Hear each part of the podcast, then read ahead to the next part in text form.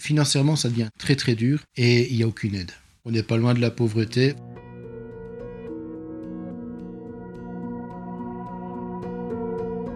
Travailler ne suffit parfois plus pour payer le logement, la voiture et la nourriture. Il faut faire des choix.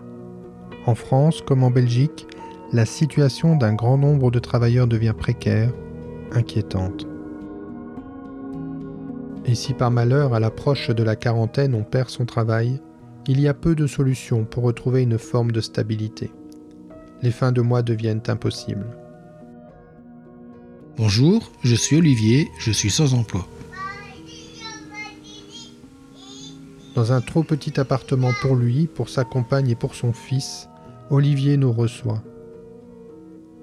Entouré d'une dizaine d'ordinateurs qui attendent sagement d'être remis en état, il nous raconte la morosité des jours sans travail, mais paradoxalement aussi la sérénité, le bonheur que lui apporte le soutien aux autres, l'aide qu'il donne aux personnes plus démunies que lui.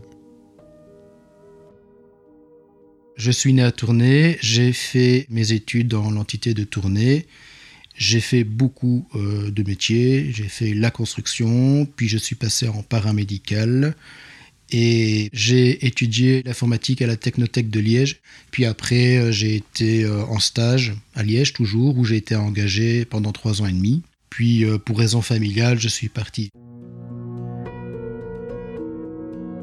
Je venais de rencontrer une, fille, elle a attrapé le cancer du sein au bout de deux mois et demi qu'on était ensemble. Donc en urgence, je suis parti vivre avec elle passer l'étape, euh, enfin pour l'aider à passer l'étape. Comme j'avais une très belle lettre de recommandation, il ne m'a pas fallu six mois avant d'être réengagé. J'étais technicien informatique pendant six ans et demi. Donc euh, je réparais et j'entretenais les PC, je faisais les retours garantis, je faisais les commandes. À part la comptabilité, je faisais tout. J'étais euh, multifonction. Et à cause de vols consécutifs dans le magasin, bah, il perdait beaucoup d'argent, donc il a dû garder le moins cher, c'est-à-dire le stagiaire. Et je me suis retrouvé sans emploi. Lorsque je vivais avec celle qui avait le cancer, euh, j'avais acheté une grosse voiture que je pouvais faire. Mais une fois qu'on s'est quitté avec cette fille-là, bah, le fait comme elle avait sa maison, j'avais pas de loyer et à la place de payer le loyer, je me payais la voiture. Et c'est au début que j'avais la voiture qu'on s'est quitté. La santé de la compagne d'Olivier s'améliore et après quelques années, ils se séparent. Olivier rencontre alors une autre jeune femme et s'installe avec elle. Mais cette histoire s'arrêtera brutalement. Je vivais avec une fille dans une maison et elle m'a radié, elle m'a fait radier sans, que je le sache. Et euh, un jour, euh, j'ai appris que je devais partir, sinon la police arrivait. Et je me suis retrouvé sans carte d'identité, sans rien, SDF, sans domicile fixe. Et c'est comme ça que quand mes parents ont su, le lendemain, j'étais immédiatement, ils m'ont dit immédiatement, viens euh, vivre à la maison. J'avais peur pour la distance parce que bah, déjà avec des problèmes d'argent, faire les allers-retours tous les jours, c'est pas donné. Ça m'a coûté très cher d'ailleurs. Donc euh, voilà, j'ai peiné à travailler. Heureusement, j'avais un beau petit salaire. C'est ce qui m'a permis d'équilibrer euh, la donne. J'ai sué pour tout rembourser et euh, c'est lorsque j'ai eu mon C4 qui m'a sauvé. C'est dingue, mais c'est ma prime de C4 qui m'a permis de mes comptes et d'essayer de, repartir sur mes pieds.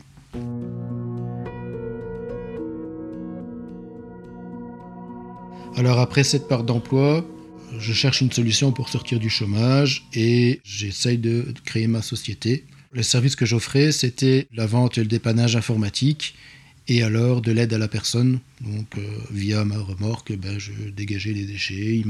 J'ai par exemple fait partir 30 ans d'archives d'une très grande librairie à tourner ou euh, tondre une pelouse. Euh, voilà, je faisais, je faisais tout ce qui était aide à la personne. La société s'appelait Ioli, qui n'est rien d'autre que mon pseudo. Elle va fonctionner pendant un an via le système tremplin, mais le système est tellement mal conçu que je n'ai pas pu continuer parce que c'est pas en un an qu'on fait une société. Une société se monte en 3-4 ans. Elle fonctionnait très bien, elle avait sa période de creux comme dans toute société, mais elle aurait pu sans problème fonctionner si on faisait des règles un peu plus logiques.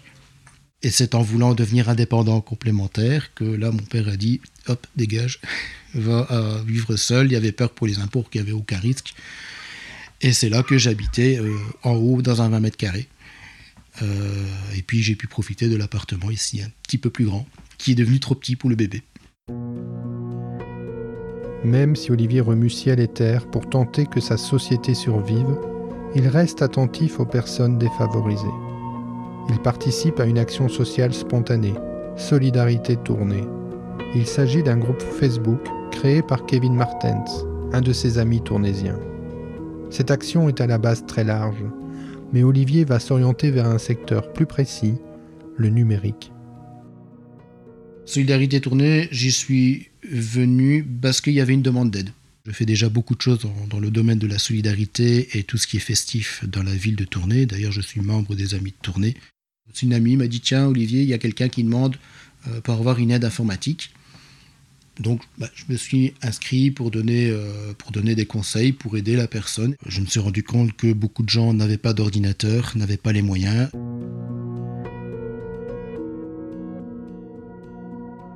Un ami m'a fourni euh, des ordinateurs, il connaissait mes compétences informatiques, il m'a dit voilà Olivier, j'ai au total 20-30 PC à la maison, j'ai pas envie de les jeter, est-ce que tu sais faire plaisir à des gens? Donc j'ai dit bah oui, je n'ai que ça à faire. C'est triste à dire, mais il ça à faire. Donc j'ai reconstruit des PC, j'ai commencé à les donner dans Solidarité Tournée.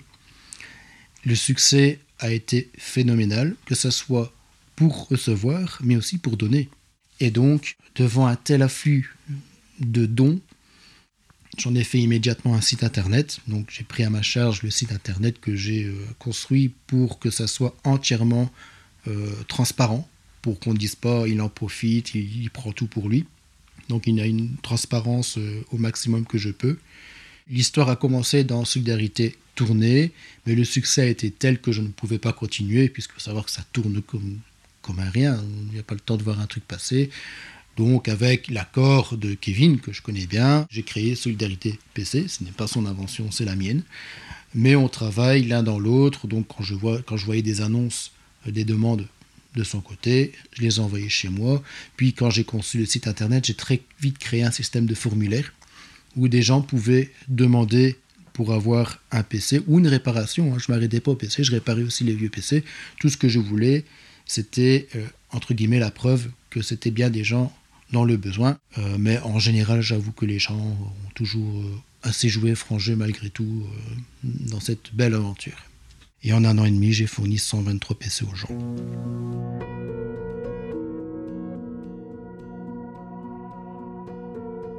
Les meilleurs souvenirs, c'est les sourires, c'est les merci. J'avais de la reconnaissance un peu partout. Il arrivait que des gens me croisaient en rue. Eh, c'est monsieur qui m'a donné le PC.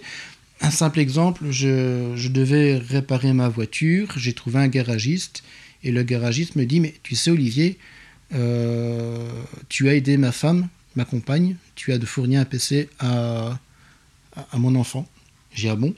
Et en fait, je l'ai connu par une autre fille à qui j'ai donné aussi un PC. Donc il y, a comme une chaîne de solidarité et les gens ont fini par se dire mais tiens, c'est lui qui m'a fait le PC. Ah tiens, lui, c'est lui qui a fait ça. Et ce qui arrive aussi, c'est que des gens d'eux-mêmes euh, donner euh, ce qu'ils voulaient. Donc, c'était parfois un sachet d'alimentation, de, des affaires de cuisine. Les gens donnaient ce qu'ils voulaient. Ils voulaient, ils ne voulaient pas, ils ne donnaient pas. Ça n'a jamais été obligatoire, mais les gens faisaient ça d'eux-mêmes. Et plus les gens sont dans les difficultés, plus ils ont tendance à donner. Ils connaissent la pauvreté, ils savent ce que c'est, et quand on les aide, c'est quelque chose qui leur fait du bien. Et parfois, les gens ne se rendent pas compte que euh, les affaires du bébé euh, d'il y a trois ans euh, qui leur sert à rien, mais au fait, permettent à quelqu'un d'autre de les utiliser, sachant le prix des affaires de bébé, euh, ça, nous a, ça nous a soulagé sacrément. Pour le moment dans ma vie, c'est très chamboulé. Vu mes dernières actualités, vu mes derniers malheurs, j'ai pris la décision de stopper Solidarité PC tout ce que j'ai reçu euh, sera donné d'une manière ou d'une autre. Il n'y aura jamais aucune vente, il n'y en a jamais, il n'y en aura jamais. Euh, j'ai du stock encore. Le tout, c'est que je manque de temps. Il faut aussi savoir que remettre un PC en état, ça prend un temps monstrueux. Euh, parfois, ça me prend une journée entière. Le temps de trouver les bonnes pièces, de les mettre. Ma, compagne est à l'école, donc j'ai constamment mon enfant avec moi. Euh, c'est pas facile de refaire un ordinateur avec un enfant. Il veut faire comme papa. Et donc, le coup, je suis obligé d'arrêter, euh, d'arrêter pour ça. Olivier ne va finalement pas complètement arrêter la réparation et la remise à niveau des PC, mais il va ralentir et il réfléchit à changer la manière de les distribuer. Il veut surtout consacrer davantage de temps à son fils, Daryl, à sa compagne Berlis et à sa recherche de travail. Daryl, c'est toute ma vie. C'est ma priorité, c'est mon tout. C'est la plus belle chose qui m'est arrivée dans ma vie, avec ma compagne. Si on regarde ma vie familiale, je suis hyper heureux avec ma femme et mon enfant. Si on regarde l'aspect financier, c'est pas folichon, folichon. Pour le moment, j'avoue que je vais de malheur en malheur. Le dernier en date, euh, ben, perte totale de mon véhicule. J'en ai racheté une autre. Et euh, celle que j'ai rachetée, ben, est de nouveau est au garage déjà, avec peur de ne plus avoir du tout de véhicule. Euh, J'arrive pas à trouver d'emploi, malgré mes compétences. Pourquoi? Ben, J'ai 42 ans. Euh, j'ai trop de diplômes. Et de nos jours, on n'engage que des intérimaires des 20-25 ans maximum. D'ailleurs, même les aides gouvernementales ne vont que vers les jeunes ou les personnes âgées. Nous, les 25, 45 ans, 50 ans, on a très difficile à trouver. Très très difficile. Et maintenant, ça va être pire, vu que je n'ai plus de véhicule. Ça va pas arranger les choses. Et puis le Covid n'a pas aidé. Hein. Le Covid m'a enterré complètement. J'avais un, un travail dans une grande société de déménagement de taxi. J'ai payé mon, mon, permis taxi moi-même. Ma licence coûte quand même 200, 230 euros, valable que 5 ans. Pour finir, j'ai roulé deux semaines. J'ai roulé deux semaines, j'ai fait le restant de déménagement parce que le patron avait besoin de moi pour le déménager et pas pour rouler. Et après, ben, euh, il a perdu la moitié de sa flotte. Il a préféré garder ceux qu'il avait déjà et a dit ben voilà, euh, je suis désolé Olivier, je te renouvelle pas. J'ai fait après, j'ai refait quand même du déménagement après, mais du déménagement c'est très lourd et j'ai dû, j'ai dû, euh, j'ai dû me dire de ne pas renouveler parce que ma santé prenait un coup. Je suis prêt à ramasser des déchets à terre. Je m'en moque. Tout ce que je veux, c'est de fournir un, un salaire, euh, un salaire à, ma, famille euh, qui soit au minimum celui de mon chômage. Il n'y a, rien, y a rien qui pour le moment m'aide. Alors qu'est-ce que je vois dans le futur?